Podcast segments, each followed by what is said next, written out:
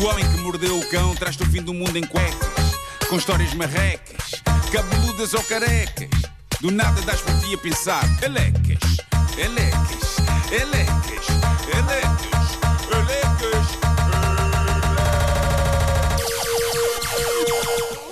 O Homem que Mordeu o Cão é uma oferta do novo Seat Arona Wave e também da FNAC. elecas. Título deste episódio: A infância embaraça muito. Boas festas. É duro o que tenho para vos servir no arranque deste Homem que Mordeu o Cão. Eu sei que esta história vai agastar-vos. Pessoas que acham que o Natal só começa em dezembro. Vasco, isto é para ti. Cala-te, Vai ser forte. cala-te. Uma senhora inglesa está nas notícias depois de ter sido entrevistada pelo jornal Daily Mirror. Por uma razão, esta senhora, Tanny Beck, 33 anos de idade, mãe de dois filhos, ama o Natal. Então ela prepara o jantar de Natal com, digamos, alguma antecedência. Uh, Já que Já antecedência? estou a fazer. Que antecedência? É dia 3 de outubro, ela já tem o jantar de Natal pronto. Quê? Eu por acaso Ela- pensei em janeiro. Ela, ela começou. Mas como assim? Ela tem, Não ela tem o jantar de Natal pronto desde o dia 16 de setembro. Está feito tudo. Já o cozinhou, está pronto. E depois congela. Está congelado até ao dia 24. Ou seja, ela vai às compras durante as férias do verão. É isso, ela diz que isto é uma tradição anual. Ela cozinha a ceia de Natal no final de setembro, princípio de outubro. Ela diz, diz ao jornal que ahm, quando chegar o dia vai ser tudo mais fácil. Claro, está descansada, é só Claro tirar sim, do Mas precisa de congelador. ser três meses antes. É a questão que se coloca. Atenção, esta senhora, quando vai de férias de verão, dia 1 de janeiro mete o creme. sim, sim, sim. Ela diz que, para além do tempo que poupa no dia, comprar tudo em meados de setembro sai mais barato.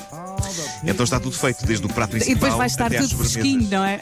Vai, vai. Para quantos é que ela cozinhou? Tens, tens essa informação ou não? Não sei, ela disse que tem dois filhos, mas isto dá para várias pessoas, porque eu, eu vi as caixas, ela tem, tem muita coisa em caixas. eh, sim, sim, sim. Mas poupar é o lema desta eh, querida senhora. Basicamente, ela constrói o Natal fora do Natal, mesmo as decorações, ela compra fora da temporada, quando estão ao preço da chamada uva mijona. Ela diz que, feitas as contas, entre comida e decorações de Natal, nos últimos 100 anos, ela já poupou sólidos 5 mil euros. Ok. Bom, Estás a É ver? dinheiro, Bom. não é? Estás a ver? ela diz que a grande inspiração dela é um folheto de 1977, cujo título diz tudo: Congelando para o Natal. Ela, Ei, congelando para o Natal. disto. Tão bom. ela mostra o folheto das, das fotografias da, da notícia, pá, aquilo está com um ar muito escafiado, muito desfeito, mas é capaz de ser o bem mais precioso que esta senhora tem. Parece que esse folheto sugere pratos alternativos e não muito usados no Natal, como por exemplo almôndegas de Natal. Almôndegas. Olha. Querem saber como são almôndegas de Natal? Com azevinho. São almôndegas como as outras, só que consumidas no Natal. Ah, excelente. Samba na nossa cara. Sim. Seu estúpido. Sim, sim. Bom, ah, como é sabido, e eu já falei isto várias vezes, eu devo a minha carreira no humor a um acontecimento traumático da minha infância que me fez perceber o quão genericamente ridícula e humilhante é a vida. Pisaste uma ficha Portanto, descarnada. Não, não, não, não. Macho, macho. Macho, macho. Ah, não resta outra solução que não rir da vida. Ah, um acontecimento traumático relativo à roupa, no meu caso, à roupa interior. Isto aconteceu precisamente no ano do folheto Congelando para o Natal, 1977. Para quem não conhece esta história, digamos que é a minha origem de super-herói. não é? O Homem-Aranha foi mordido por uma aranha e a mim aconteceu-me isto. Basicamente ia ter ginástica na, na escola primária, o Jardim Infantil Pestalozzi. Reparei que a minha mãe se tinha esquecido de meter os meus calções de ginástica na mochila, os calções eram brancos e percebi que mais ninguém se tinha esquecido. Todos os meus jovens colegas estavam com os seus calções brancos e então eu podia ter feito uma de duas coisas. Dizia ao professor: Ó professor, a minha mãe esqueceu-se de meter os calções da mochila, o que quase 50 anos depois constato que teria sido a decisão ajuizada. Ou então fazia o que fiz, que foi olhar para as cuecas que tinha vestidas e que eram brancas, a clássica cueca branca, e olhei para os dos meus colegas e que o meu jovem e imberbe pensamento eh, constatou: ok, são brancos, as minhas cuecas são brancas, pode ser que toda a gente ache que simplesmente os meus calções são ligeiramente mais curtos que os dos outros. E foi, ninguém- e ninguém foi, vai- e foi exatamente isso que cuecas. aconteceu, não foi? E não Ninguém- correu ninguém nada bem. Reparou. perceber que são cuecas. Ninguém reparou de certeza. Eu creio que se surpreenderão ao saber que esse plano não funcionou. Ah! A colega minha fez questão de chamar a atenção de todos, professor e colegas, que havia um menino em cuecas, que era eu. E foi terrível, foi traumatizante e faz com que todos estes anos depois eu sinta sempre que estou em cuecas brancas. Eu agora estou em cuecas brancas ao pé de vocês, neste momento. E não houve outra maneira de lidar com este horror que não abraçar uma carreira no ridículo. Pois bem, é com enorme alegria que vos trago uma memória de infância de um ouvinte nosso, relativa também a trauma envolvendo roupa, que faz com que a minha entrada em cuecas no ginásio do Jardim Infantil Pestalozzi pareça um dia normal. O ouvinte em questão assina no Reddit Oatmeal CRL. Para quem não sabe o que significa CRL, significa caraças. Agora, assustaste imenso agora, pá. Oatmeal caraças. Bom, eh, abracemos então o desabafo do nosso ouvinte sobre os seus verdes anos de infância. Pode ser que isto leve outros ouvintes nossos a, a falar dos seus embaraços, não é? E criarmos aqui uma corrente para vencer traumas e isso. Ah, vejam então o que ele diz. Ele diz: andava na pré-escola, tinha 4 ou 5, a minha mãe decidiu que naquele dia eu deveria levar umas jardineiras porque me ficavam a matar. Eu, à partida, não me queixaria de jardineiras, sendo eu um rapaz de uma geração em que as mães achavam positivo que os garotos fossem para a escola envergando calças de fazenda que picavam tanto. Ei, a calças de fazer. Pá, que pareciam trauma. borradas a pioneses. É pá, que trauma. Ou punés. Inês. Mas este rapaz tinha razão de queixa de jardineiras, diz ele, depois de estar algum tempo a brincar com a Maria e o João e a aprender a escrever o meu nome, começa a chegar a vontade de urinar. Vou à casa de banho e por mais que tentasse não conseguia desapertar as malditas jardineiras. Então voltei a ir brincar com a Maria e o João, a ver se a vontade passava. A vontade estranhamente só aumentou. Decidi voltar à casa de banho e tentar desapertar as jardineiras. Mas? Não, não consegui. Naquele momento, não sei se foi da aflição, decidi engendrar um plano genial. Consistia no seguinte: primeiro, urinar-me todo. Sim, passo um. Primeiro, Passo dois. Primeiro, urinar-me todo porque já não aguentava mais. Passo 2, afastar-me de toda a gente para ninguém reparar que eu me tinha urinado todo. Passo 3, esperar que viesse alguma mãe buscar o seu filho mais cedo, porque trancavam a porta às chaves e sair sem ser detectado. Bom, epá, isto nunca me aconteceu, mas eu Mas repara, consigo- depois do passo eu- 1 um, ele já conseguia pensar. Claro, claro. Eu, cons- eu consigo imaginar-me a seguir todos estes passos.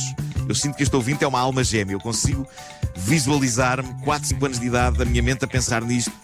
Tal- talvez até mais. Eu- Talvez eu, eu achasse boa ideia a isto já na casa dos 20. O que talvez explique porque Dias não arranjava namorada. Adiante. Bom, Ah, o primeiro passo, diz o nosso ouvinte, foi um sucesso. Urinei-me todo sem grandes problemas, até Ah. me soube bem. Então, se se no inverno estivesse frio, até aquecia. O segundo tornou-se mais complicado, diz ele, porque nesse dia aprendemos o jogo do galo e o rei dos João só queria jogar aquela porcaria e eu só queria estar sossegado, virado como um maluco para a parede, para passar despercebido. Por obra divina, ninguém reparou que eu estava todo urinado. Entretanto, o grande momento chegou, veio uma mãe buscar o seu filho, eu aproveitei a porta destancada e pirei-me. Passei a porta, seguido de passar entre as grades, só custou a cabeça. Bolas. O quê? Não sei como é que ele fez isto. E segui para casa. Resultado: cheguei a casa todo mijado. Levei na boca por fugir da escola e a minha mãe levou-me de arrasto de volta para a escola, Não. onde fez questão de estragar todo o meu plano de ser o mais popular da turma, Não. dizendo em voz alta perante as Ai. educadoras e a turma que eu me mijei todo e como é possível um miúdo de 4 anos fugir assim. pois era isso que eu estava a podia, pensar. podia ter só dito a segunda parte. Obrigado, mãe, disse ele. Obrigado, mãe, por aumentares a minha ansiedade social e, por favor, não culpes a Betty e a Ana, educadoras, pois este plano foi cuidadosamente pensado na retrete. Como todas as ideias que fazem andar a humanidade para a frente. Eu estava, estava a pensar, tu inicialmente disseste logo que ele tinha 3 ou 4 anos. Como é que o miúdo 4 ou sai- 5, 4 ou 5. 4 ou 5, como é que sai assim da escola? É verdade. É? Mas pronto, este rapaz ganhou. A minha história das cuecas é um apagado fogacho ao pé do incêndio de humilhação. Esta história, esta memória do Oatmeal. Epá, parabéns a ele por isso. Se ouvintes nossos têm mais memórias horríveis, eh, epá, já aqui eh, contei, há muito pouco adorei. tempo também me urinei todo. Já aqui contei. A rir? E eu não tinha 4 ou 5 anos. Mas não, foi. Não.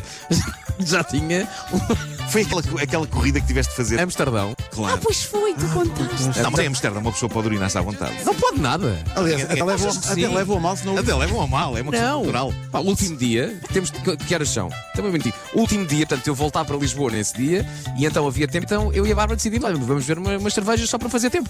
E então bebemos duas ou três e à saída do, do, do- do café onde estávamos, eh, de volta para o hotel para ir buscarmos as malas, Sim. começa a perceber, ponto um, devia ter feito o xixi no café. Sim. Ponto 2, ainda era um conhé até chegar ao hotel. E ponto 3, Amsterdão tem água em todo lado, pá. Claro. sim, É dizer, canais e é canais e é canais. Já, pois, e eu pensei, não posso olhar para a água, vou olhar para a esquerda. O que é que eu tenho? Água. Olha, vai dar água, água em todo lado. E penso, claro. onde é que eu posso fazer xixi? Aqui num cantinho, crianças a brincar porque era domingo. Claro, claro, claro, claro. E então pensei, bem, não há Talvez problema não. aqui, então vamos. Então, lembro perfeitamente de dizer à, à Bárbara: olha, eu tenho que ir a correr. E ela, mas para onde? Eu para o hotel. Mas por que raio? Eu tenho aqui xixi. E ela, então tu vai. E eu começo a correr, tá, tá, tá, tá, tá, tá, tá, tá, tá, entro no hotel, tá, tá, tá, tá, tá, tá, tá, entro no... Where's the bathroom? Over there. Entrei na casa de banho do lobby e tal. E andei assim que ando na casa de banho, chego ao urinol e disse, consegui. Problema, não tinha desapertado a bilha. Claro. Portanto, o meu consegui fez com que o meu cérebro dissesse, consegui. Já pode, já claro, pode. claro, Já claro. valer. Abram as comportas. E E aconteceu. Meu Deus. E por isso tive que mandar uma mensagem à mulher a dizer: Olha, por favor, vai à mala e traz-me tra- traz uma muda de roupa. Eu gosto de imaginar a, a porta da casa bem aberta, só uma frincha e a tua mão a sair.